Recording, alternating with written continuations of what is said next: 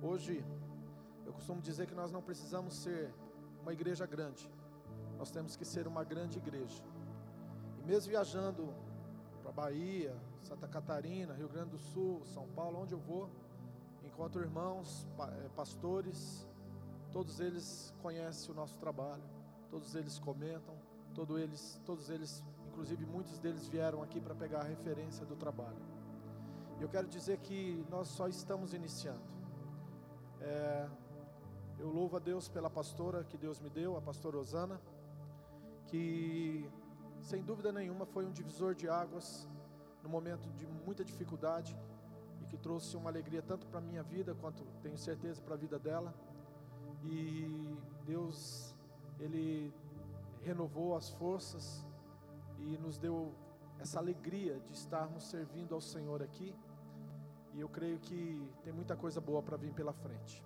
Quero agradecer ao meu filho Samuel, também que está aí, Samuelzão. Sempre foi um, um filho amado, que também esteve todos os momentos junto com a gente. E eu louvo a Deus que agora tem a pequena Anne também, que está aí, Anne Zoe, que Deus nos deu. Hoje de manhã, eu passei a manhã louvando e agradecendo a Deus pela renovação da vida que Ele nos tem dado. Amém? Então são três anos e eu gostaria de dizer para vocês que nós só, só estamos começando. Nós mudamos para esse salão aqui. Pode aplaudir ao Senhor.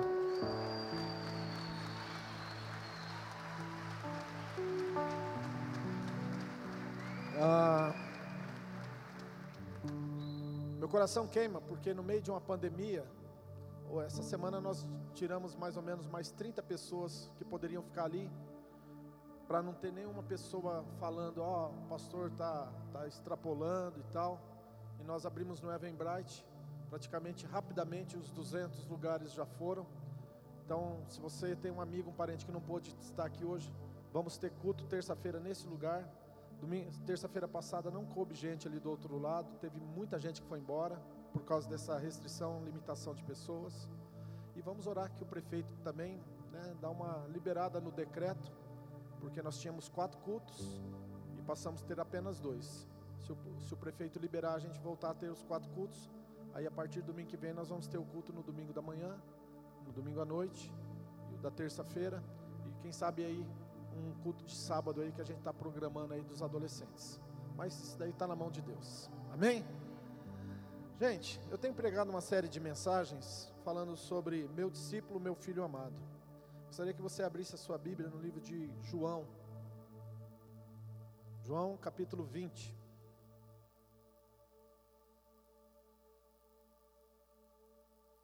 Quero agradecer alguns staffs que juntamente com os voluntários têm caminhado junto comigo. Um deles, a mulher está para ganhar neném hoje, que é o Tiago Requena, que está indo pela terceira vez carimbando o passaporte de pai.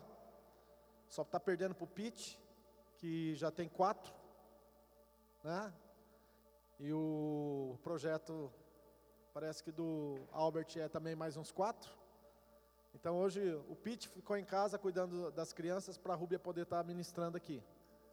O Requena está com a mulher a qualquer momento para ganhar neném.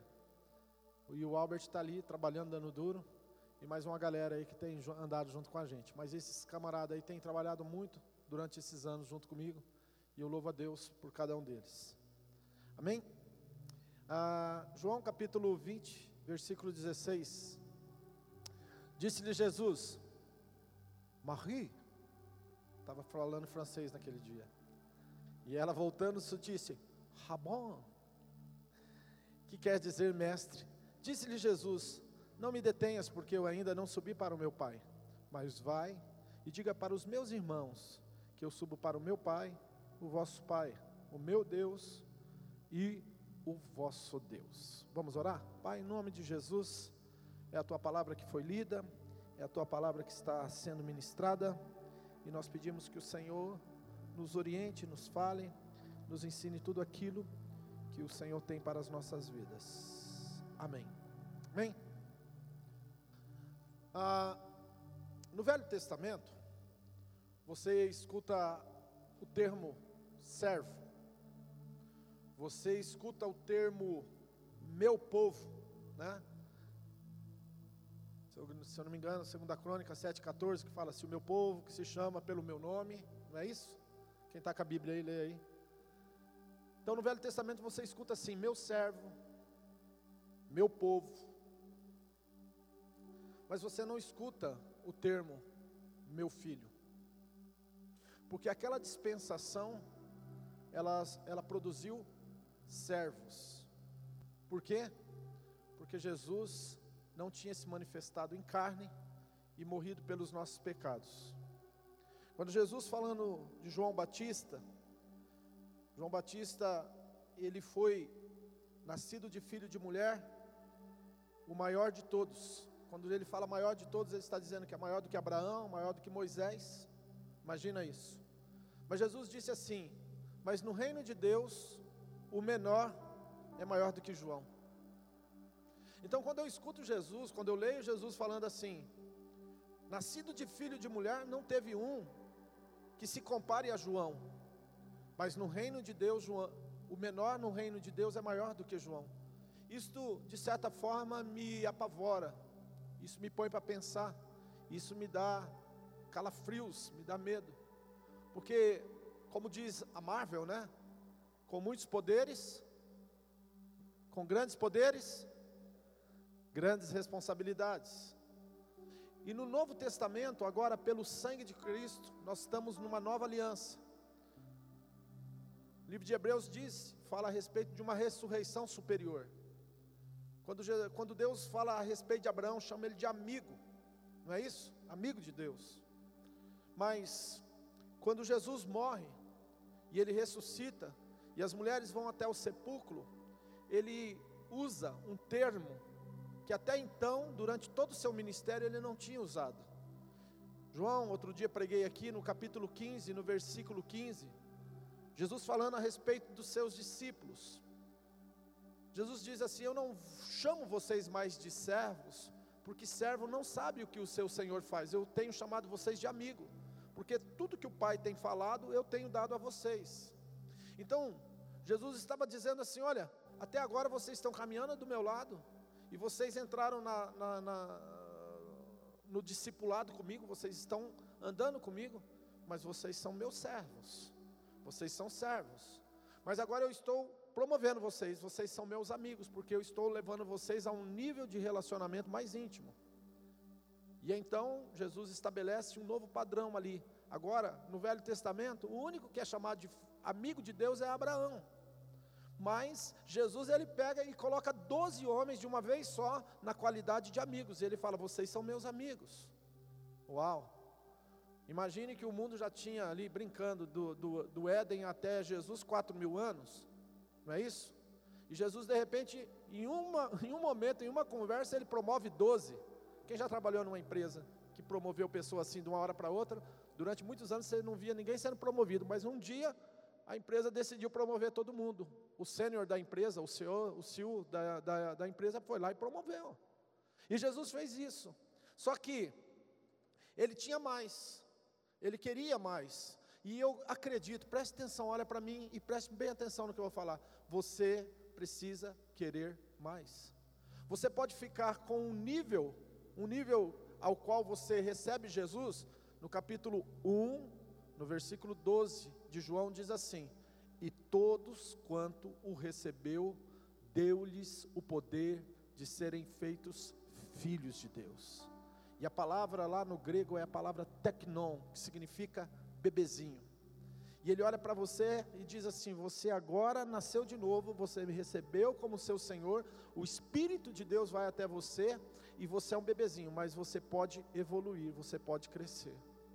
Agora imagina Jesus falando que no reino de Deus, um bebezinho nascido de novo, que acabou de receber Jesus, que o Espírito Santo veio sobre ele, é maior do que João Batista. É uma loucura, não é? Quem, quem entende isso daí, diga amém. Agora preste atenção. Por que, que nós estamos pregando a respeito de discípulo e filho? Porque quando eu trago a mensagem do reino de Deus, eu tenho que trazer a perspectiva de Deus, a intenção, o desejo de Deus para a sua vida. E se você analisar toda a conjuntura do ministério de Jesus é embasado num relacionamento entre um rabone e um discípulo, um mestre e um aprendiz. E Deus ele quer levar você a níveis mais profundos para que você possa exercitar a sua fé e para que você possa desfrutar aqui na terra de tudo que ele tem para a sua vida, o propósito dele, a vontade dele e os poderes que tem para você. Não sei se você sabe, mas quando o Espírito Santo desceu, a Bíblia diz que todos foram cheios do poder de Deus, do dunamis do Espírito Santo. E quando nós enchemos, presta atenção, do Espírito Santo de Deus, agora você não é mais limitado. Agora você não, não é uma pessoa natural, agora você passa a ser uma pessoa sobrenatural. E agora você tem que exercitar e você tem que se comportar como sendo este. E Deus, Ele quer que você seja a expressão do Filho dele. E se você é a expressão do Filho dele, semelhante ao Filho dele, então você vai fazer e você vai se comportar como Ele. E Deus ele quer dar para você essa qualidade, essa essa liberdade de desfrutar aqui daquilo que ele preparou para você. Aquilo que ele preparou para mim. Só que eu não posso continuar na mesma condição com a mentalidade do Velho Testamento, aonde tem um Deus lá em cima que fica, é, no, inclusive no judaísmo não podia nem citar o nome dele, falar Yahvé, que dirá chamar ele de Abba, que significa pai. E agora Deus quer ser um Deus tão próximo, tão íntimo, tão presente, que Ele habita dentro de você, Ele se relaciona com você, mesmo em detrimento você e eu sendo tão pecador, tão ainda é, limitados como nós somos. Então Deus nos chama e fala assim: Eu quero mudar, eu quero virar a página da sua vida. Só que você tem que abrir sua mente e seu coração. No livro de João, é um livro, é, os outros três livros são considerados os sinópticos, né? São três livros iguais. O livro de João, ele é um livro diferente. Ele é um livro que foi escrito para os gentios. Mateus foi escrito para os judeus. Marcos para os romanos. Lucas é um livro que foi direcionado para os gregos, mas João escreveu para nós.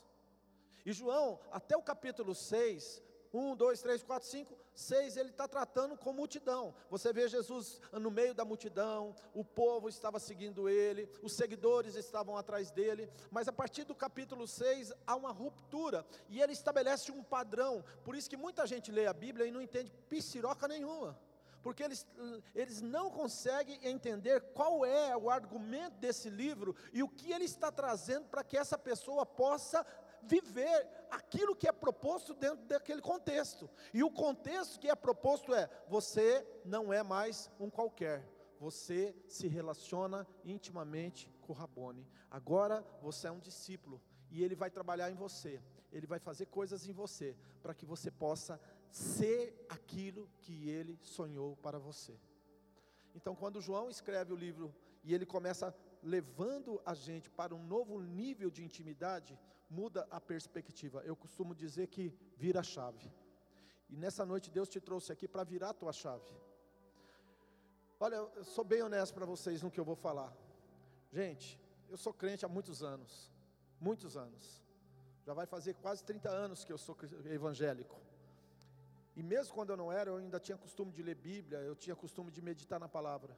Só que durante muitos anos eu entrei dentro de igreja e eu escutei pregações que me ensinavam simplesmente a ter uma fé para que eu pudesse fazer ou ter coisas, mas nunca me ensinaram um caminho para que eu pudesse me aprofundar espiritualmente falando, aonde eu pudesse sim vencer, ter, ter esse dunamis, esse poder, essa alegria de poder, né, ter as vitórias, as bênçãos de Deus na minha vida, mas nunca me ensinou que existe uma mudança, uma metanoia que pode me levar a águas mais profundas. E esse evangelho desses dias tem que ser ensinado, tem que ser pregado. Por quê? Porque as pessoas estão vindo para a igreja, estão se tornando membros de igrejas, estão se tornando frequentadoras de igreja, mas elas não entendem a proposta, o propósito de Deus para as suas vidas elas não conseguem romper. Muitas vezes as propostas lá fora são tão tentadoras e elas acabam abrindo mão daquilo que está ao seu, ao, ao seu alcance, em detrimento de não entenderem. A palavra que se pode aplicar nesse caso é a ignorância. Ignorância não é burrice, não é falta de educação. Ignorância é um aspecto de que você ainda não conhece, é algo que você não tem acesso, é um conhecimento que você ainda não adquiriu. Isso é ignorância, ou a palavra significa ignorar. E Deus não quer isso para você. Deus quer que você traz, traga isso para dentro da sua vida, para dentro dos seus relacionamentos, para dentro da sua vida espiritual, para dentro da sua fé. Então Jesus chama os discípulos e fala assim: Olha, vem comigo. E ele fala assim: Vocês são meus servos. Aí ele caminha mais com os discípulos, vai, vai, vai, vai. Chega um momento que ele fala assim: Olha, agora vocês são meus amigos. E de repente, Jesus morre e ressuscita. E, quando ele ressuscita, Marias vão lá no sepulcro, a Maria, mãe de Jesus, Maria, mãe de João Marcos, e a Maria Madalena, estão as Marias lá. E de repente, elas vão, volta correndo, Maria Madalena fica inconformada. E ela diz assim: Uau, eu não tinha visto. Uau! Uau! Eu não tinha visto. Ah, de repente, ah, fiquei envergonhado agora. Gente, de repente, aquela mulher está procurando: cadê o corpo? Cadê o corpo? Cadê o corpo? E ela fica inconformada. E ela, de repente, vê um homem e ela pensa que é o jardineiro. E ela fala: Você colocou o corpo do meu mestre? Cadê o corpo? Cadê o corpo? Cadê o corpo? E Jesus fica olhando. De repente, Jesus fala assim: Maria. Mestre. Quem tem relacionamento íntimo com Jesus, conhece a voz de Jesus e sabe quando Jesus chama a pessoa pelo nome. E ele reconhece quem Jesus é. Mestre. E quando ela fala mestre, Jesus olha para ela e diz assim: Corre, vai até meus irmãos e diga para os meus irmãos que eu subo para o meu Pai, o vosso Pai, o meu Deus e o vosso Deus. Agora vocês não são mais servos, não são apenas amigos, apesar que todo servo é amigo e todo amigo é servo, mas agora ele leva você e diz para você assim: Você é meu irmão. E quando ele fala você é meu irmão, ele está colocando você no nível de hombridade com ele. A Bíblia diz no livro de Romanos: Nem olhos viram, nem ouvidos ouviram, não penetrou nem em mente e nem em coração humano o que Deus tem preparado para aqueles que o amam. Nem olhos viram, nem ouvidos ouviram, não penetrou nem em mente e nem em coração humano aquilo que Deus tem preparado para aqueles que o amam. Em Hebreus 12, 14 diz assim: Segui paz com todos e santificação, sem a qual ninguém verá a Deus. Logo depois começa dizendo assim: Olha, pois não sejam devassos como foi Esaú, que trocou a sua bênção de primogenitura por um prato de lentilha. Depois ele buscou com arrependimento e lágrimas, mas não foi mais achado o seu lugar. A Bíblia fala a respeito de Esaú, dizendo que ele perdeu a bênção, ele perdeu o lugar que ele tinha de honra, que era o lugar de primogenitura. Você pode vir na igreja, preste atenção no que eu vou falar. Eu acredito que essa é a tônica daquilo que Deus quer falar com você. Você pode vir na igreja, você pode ser um membro, você pode ser um frequentador, mas você pode passar a vida inteira sem nunca desejar e querer ser um discípulo. Você pode querer vir na igreja, ouvir a palavra, cantar louvores e nunca ter desejo de se tornar um servo do Senhor. Um servo. Você pode vir na igreja, cantar louvores, e você nunca ser um servo. E se você se tornar um servo, você pode ser um servo ruim, um servo mau, aonde você nunca vai chegar o nível de ser um amigo de Jesus. Mesmo tendo o Espírito Santo na sua vida, mesmo tendo o livre acesso que foi proposto pelo, pelo sangue do Cristo que foi derramado na cruz, e você nunca pode desfrutar de intimidade, você pode até chegar um dia querer ser um amigo, mas se você não dobrar essa natureza e desejar de todo o teu coração que esse Cristo reine na sua vida, reine. Ele não quer ser seu salvador, ele quer ser senhor da sua vida. você nunca vai saber o que é ser irmão de Jesus. Para encerrar, em Filipenses, capítulo 2, versículo 5, diz assim: Portanto, haja em vós o mesmo sentimento que houve em Cristo Jesus, o qual, sendo Deus, não teve por usurpação ser Deus, antes esvaziou-se a si mesmo, tomando forma de servo, e na forma de servo humilhou-se a si mesmo, pelo que foi fiel até a morte e morte de cruz.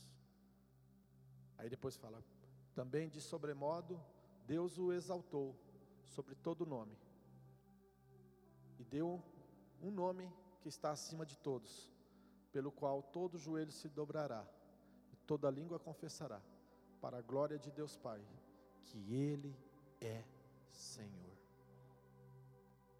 É esse Jesus que você serve.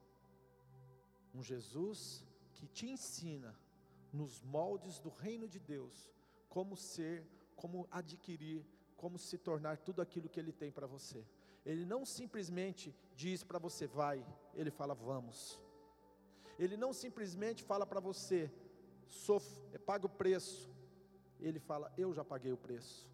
Ele não fala para você vai ser fácil, vai ser tudo uma mil maravilhas. Ele fala assim: você vai ter lutas e dificuldades, mas eu nunca vou te deixar. Eu estarei com você todos os dias, todos os dias, todos os dias, até a consumação dos séculos. Eu nunca vou te deixar. Eu nunca vou desamparar você. A palavra de Deus diz: aquele que começou a boa obra é fiel para completar. Eu vou repetir isso. E eu gostaria que você trouxesse isso para dentro do seu coração. Aquele que começou uma boa obra na sua vida, ele é fiel para completar. Aquele que começou a boa obra é fiel para completar. Ele vai completar essa obra, porque ele tem interesse em você. Quando eu olho para o Evangelho, eu me apaixono por Jesus, porque eu vejo um, um, Deus amoroso, paciencioso, um Deus que nos dá novas oportunidades, um Deus que nos dá a segunda chance. Ele nos dá a segunda chance. E se você cair, Ele vai lá e te levanta. Ele está do teu lado, todos os momentos. E Ele diz assim: Eu quero que você conheça tudo o que eu tenho proposto para você, para que você nunca seja uma pessoa que anda enganada, nunca seja uma pessoa que ande desfocada, que você nunca venha trocar, que você nunca venha inverter valores, pensando que tudo que eu tenho para você é apenas aqui. Começa aqui, mas ecoa para a eternidade. Já não chamo servos, chamo de amigo, mas eu não chamo só de amigo, eu chamo você de irmão. Tem um texto na Bíblia, e tem muita gente que não gosta dele, porque acha que não é legal ficar falando isso para as pessoas, mas eu gosto dele. Apocalipse, se eu não me engano, 21, 7 diz assim: Ao que vencer, herdará estas coisas eu lhes serei por Deus e eles me serão por filhos. Ao que vencer, herdará essas coisas. Pastor, quem que eu tenho que vencer? Número um, o teu eu. Você. Número dois, o sistema. Cuidado com o sistema. Número três, o inimigo das nossas almas, Satanás. Mas se você não conseguir vencer você mesmo, não adianta pensar que você vai vencer o sistema e a Satanás, porque você já perdeu. Por isso que nós temos que tomar uma decisão. Nós temos que entender que o nosso rei, ele é o Senhor que usa uma toalha e uma bacia. Ele é humilde, ele é simples, ele é servo, ele é amigo, ele é irmão. E ele lava os pés de todos aqueles, todas as vezes que forem necessárias. Jesus disse para Pedro: Pedro, se eu não lavar teu pé, você não tem parte comigo. E eu quero te dizer o seguinte: se você está no Evangelho do Reino e você não quer lavar o pé de ninguém, desculpa te informar, mas você está na religião errada. Aliás, nós não somos religião, nós somos seguidores de Cristo. Mas a proposta de Deus para a sua vida é que se você não aprender a ser como o Cordeiro de Deus, que se humilha, que se esvazia e que serve e que ama e que está aqui estendendo a mão para dar para você o mesmo nível de honra que ele, por mérito, por quem Ele é, tem, você está equivocado. O Espírito Santo quer fluir através de você. mas ele precisa de canais desobstruídos, precisa de canais livres. Preste atenção. Toda pessoa que tem, tem fome e sede de Deus tem que entender isso. Deus quer fluir através de você, mas precisa o teu coração, meu querido. Teu coração tem que, tem que tirar algumas coisas. Tem corações que literalmente estão entulhados, cheio de coisas desse mundo, cheio de preocupações, não consegue enxergar, não consegue ver a manifestação da glória de Deus na sua vida. Enche-me, Deus, enche-me. Feche teus olhos. Enche-me, Deus, enche-me. Essa semana, pode continuar. Nós batizamos mais de 60 pessoas. Aí você fala, no meio de pandemia, pastor. No meio de pandemia, todo mundo se escondendo, todo mundo fugindo. E nós batizamos 60 pessoas aqui nessa igreja. Sabe o que é isso? Vive você se torna, entende qual é o propósito de Deus na sua vida para este lugar. É impossível você se tornar um filho de Deus e não que não desejar que a família de Deus aumente. Preste atenção no que eu vou te dizer para vocês, isso é muito sério. Tem pessoas que não têm alegria em ver a família de Deus se aumentando. Ele acha que ele é filho único. Deus não tem filho predileto, Deus tem filhos íntimos. Nessa semana nós batizamos 60 pessoas. E eu ainda usei uma, uma, um ato profético aqui, dizendo que nós iríamos começar um tempo de ativação espiritual quando eu batizei o Alisson aqui, no domingo anterior de tudo que começou. Mas nós temos desafios grandes, nós temos desafios enormes, nós temos investimentos que nós temos que fazer. Aquela parede ali, ó, só a acústica dela e mais o tratamento vai ficar em 25 mil reais. Talvez vocês achem assim que ah, a igreja é rica, tem, não. O cara desse painel aqui, ele cedeu para a gente, para a gente dar o um pontapé aqui no barracão. Mas ele falou assim: se você quiser ficar com o painel, já que nem eu deixo, mas você me vai me pagar 3 a 4 mil por mês, até você conseguir comprar ele. Sabe, a gente tem tanta coisa para fazer, tem tanta alma para evangelizar, tem tantas pessoas para serem alcançadas, mas tem tantas pessoas que os corações ainda não entenderam que você é irmão, e se você é irmão, você tem que compartilhar daquilo que Deus tem te dado, daquilo que Deus tem dado para você, e você tem que abrir teu coração e falar: Pai, eis-me aqui. Eu não quero viver um evangelho superficial. Eu não quero viver um evangelho nominativo. Eu quero viver um evangelho de essência. Não quero viver um evangelho de, de Nutella. Eu quero viver um evangelho de raiz. Aleluia. E Deus está chamando a igreja dele, falando assim: Eu quero que a minha casa esteja cheia, eu quero que ganhe almas, eu quero que vocês levem aqueles que estão cansados, perdidos, aqueles que estão ah, confundidos por todos os lados e tragam eles de volta. Eu quero a minha casa cheia, eu quero os meus filhos de volta, eu quero minha família expandindo. Mas Deus está chamando a igreja dele para um grande avivamento, para um grande mover. Mas se você não souber quem você é, como que você vai viver a glória de Deus? Como você vai viver a glória de Deus? Se você não souber para quem é aquilo que Ele te chamou. Oh! Se coloque de pé. Eu peço que Deus mova o coração de pessoas aqui. Alguns dias atrás, eu dizia assim: nós vamos investir uns 250 mil reais nesse barracão até ele ficar bonito, para a gente ganhar as almas, para poder fazer um Yang de 700, 800 pessoas, cuide de família, ganhando almas, sendo relevante, fazendo a diferença. Aí chegou um pastor, o pastor Léo estava comigo aqui, um pastor lá em Ribeirão Preto, gastou um milhão e meio. Aí eu falei assim, cara, ou eu tenho pouca fé, ou eu, o padrão da, da coisa aqui vai ser pequeno mas eu sei que tem pessoas aqui que Deus tem honrado, tem abençoado, tem feito a diferença. Só que você tem que entender, meu querido, que existe um mundo, existe um inferno para ser evitado e um céu para ser conquistado. Existe um nível que você pode viver, aonde você é apenas seguidor e multidão. Você é membro, você assiste, mas você não se compromete ao nível de tomar uma decisão para descer as águas, para se batizar, para ser agora um discípulo que vai ser reconhecido na categoria de de um discípulo que ele vai olhar para você e falar: Você é meu amigo. Um discípulo que ele vai olhar para você e dizer: Vai e diga aos meus irmãos que eu subo para o meu Pai e o vosso Pai, o meu Deus e o vosso Deus.